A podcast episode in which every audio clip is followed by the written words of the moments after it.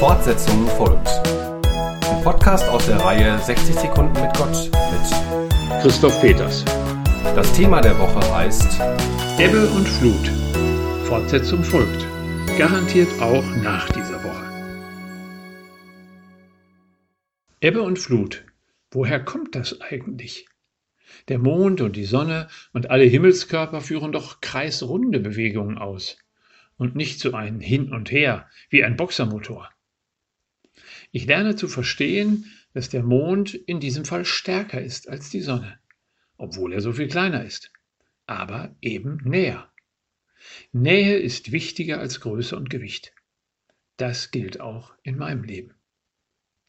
Und so sehe ich den Wellen zu, wie sie sich vorarbeiten, jede Sandburg mit absoluter Ruhe und Souveränität überwinden berechenbar wie eine Sanduhr.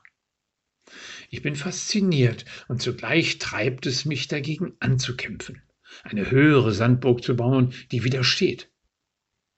Vielleicht orientiere ich mich besser an den großen Greifvögeln, die da oben die Thermik für ihre Zwecke nutzen, nur die Flügel hinhalten und die Schöpfung, den Schöpfer, für sich arbeiten lassen. Er tut es offenbar gern. Ich will von ihnen lernen. Fortsetzung folgt. Morgen bei der Evangelischen Kirchengemeinde Lippstadt.